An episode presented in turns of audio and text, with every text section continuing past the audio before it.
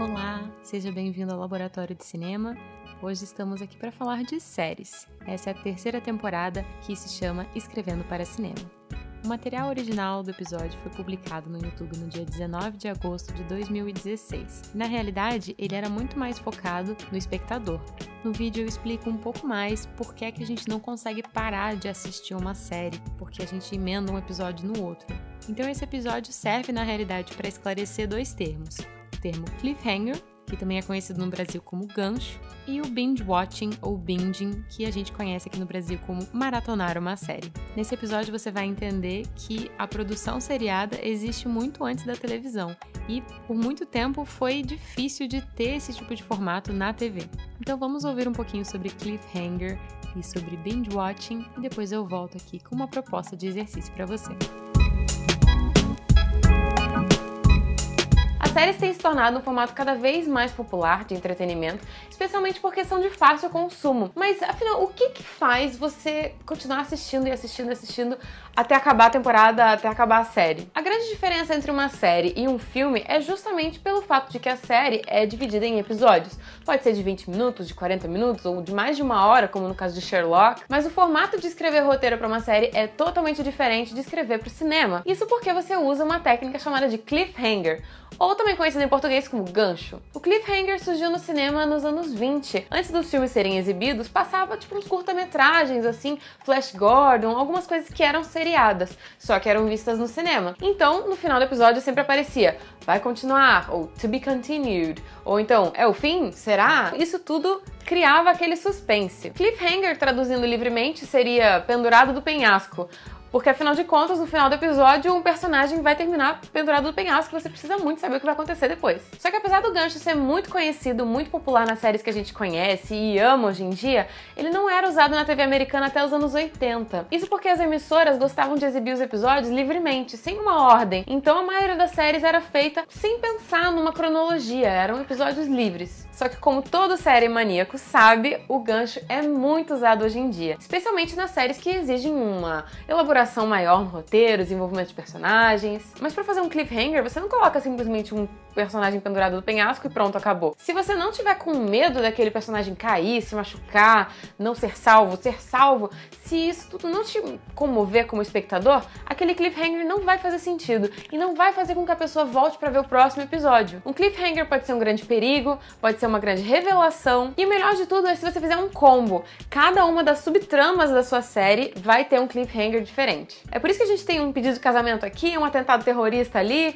cada subtrama vai ter um cliffhanger, um deles é óbvio, vai ser o mais potente, mas todos eles vão te deixar curioso para voltar e ver o que vai acontecer no próximo episódio. Se você for reparar bem, as séries que têm intervalo comercial também tem um pequeno cliffhanger nesse break. É o suficiente para te deixar ligado e assistir a propaganda, mas não é tão grande quanto o cliffhanger do final do episódio, que faz com que você queira assistir o próximo. E com os serviços on demand, o cliffhanger deu origem a um novo hábito dos espectadores que é binge watching ou binging. Significa quando você pega uma temporada inteira e começa a assistir uma atrás da outra. Antes a gente só conseguia fazer isso quando a série saía em DVD, mas hoje em dia com on demand a gente pode fazer isso. E afinal de contas, é por isso que você não consegue largar aquela série que você tá viciado. Seja Breaking Bad, seja Game of Thrones, seja Stranger Things, a gente não consegue parar de assistir. Isso é binge watching e é graças ao cliffhanger.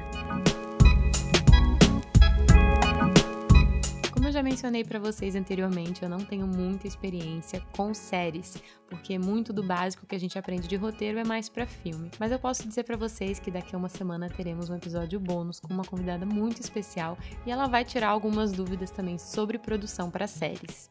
Uma coisa muito importante que eu considero que faltou nesse material é justamente esclarecer os diferentes tipos de formatos que existem de produção seriada. A série, realmente esse é o nome dela, série, é como se fosse um mega filme que é cortado em pedacinhos e ao final de cada um desse pedacinho fica um cliffhanger para que você continue assistindo, seja numa maratona ou que você volte na semana que vem para continuar vendo aquela série. Um seriado é uma coleção de episódios que não necessariamente tem conexão um com o outro. como é o caso de Black Mirror, de Modern Love, você pode assistir a um desses episódios do seriado independentemente de ter visto outros ou de continuar vendo depois.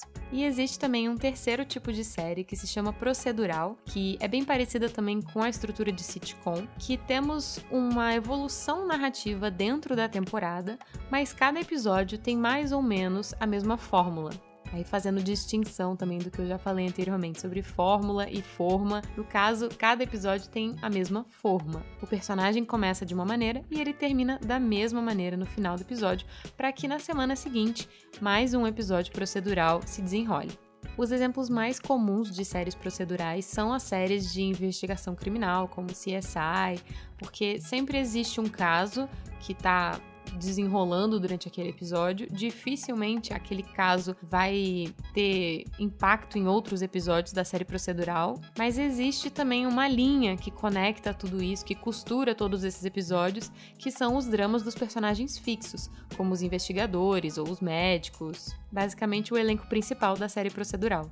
Então, ao meu ver, um processo criativo de escrita para a série começa em qual história você tem e qual é o formato mais adequado para você desenvolver essa história. É lógico que num processo criativo e artístico você pode partir de pontos diferentes, você pode começar pelo fim e depois ir para o começo. Não existem regras inquebráveis, como a gente já falou várias vezes aqui no podcast. Você tem que entender qual que é o seu processo criativo, se é encontrando a forma ou encontrando a mensagem primeiro, e acredito que seja muito importante também você se ater ao formato que você escolheu.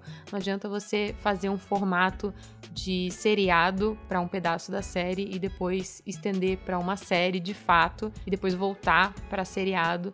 Acho que você precisa entender quais são os pontos mais importantes que você quer contar. A minha proposta de exercício para esse episódio é que você se familiarize com esses tipos diferentes de formatos de séries, inclusive também pesquise um pouquinho sobre novelas, porque elas também têm um formato diferente de tudo que a gente comentou aqui. A novela lida com núcleos diferentes justamente para ter essa gangorra emocional, como eu já mencionei em outro episódio quando um núcleo está muito bem, outro está em perigo e vice-versa, isso vai trocando para que cada núcleo consiga seu destaque, seu lugarzinho ao sol. E como a novela normalmente é escrita enquanto ela está sendo exibida, o autor também pode entender o que, que o público está gostando mais, o que, que ele está rejeitando, e ele pode flexibilizar a história que ele planejou. Muitos autores de novela falam que eles têm finais planejados, mas que nem sempre é aquilo que acontece. Se você já tem uma ideia que você quer transformar num roteiro de produção seriada, eu recomendo que você faça um esboço do que seria essa série em cada um desses formatos, seja uma série, um seriado ou uma série procedural. E caso você não tenha um roteiro nesse momento, você pode fazer esse exercício pegando alguma série que você goste muito e imaginando como ela seria em outro formato pegando uma série procedural e transformando em seriado, ou pegando um seriado e expandindo para uma série, por aí vai. E também quero convidar vocês a não perderem o episódio bônus que vai sair na quarta-feira da semana que vem, que é com uma convidada que vai falar bastante sobre o roteiro. Ela tem muita experiência em filmes e séries também. Mas por hoje é isso. Quero muito saber o que vocês acharam desses conceitos, desses termos. Manda para mim lá no Twitter ou no Instagram, Luliluck. Até o próximo episódio. Tchau, tchau!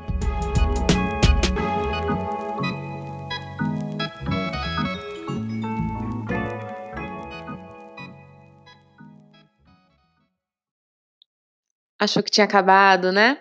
Eu quero te fazer um convite. Se você entrar em anchor.fm barra labcine, que é onde eu hospedo o podcast, você vai encontrar um botão escrito message ou mensagem. Clicando nele, você pode gravar uma mensagem de áudio que pode aparecer no final dos próximos episódios aqui do podcast.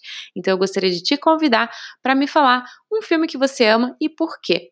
Não esquece de falar o seu nome, tá? Vai ficar como uma recomendação para as pessoas que ouvirem os próximos episódios.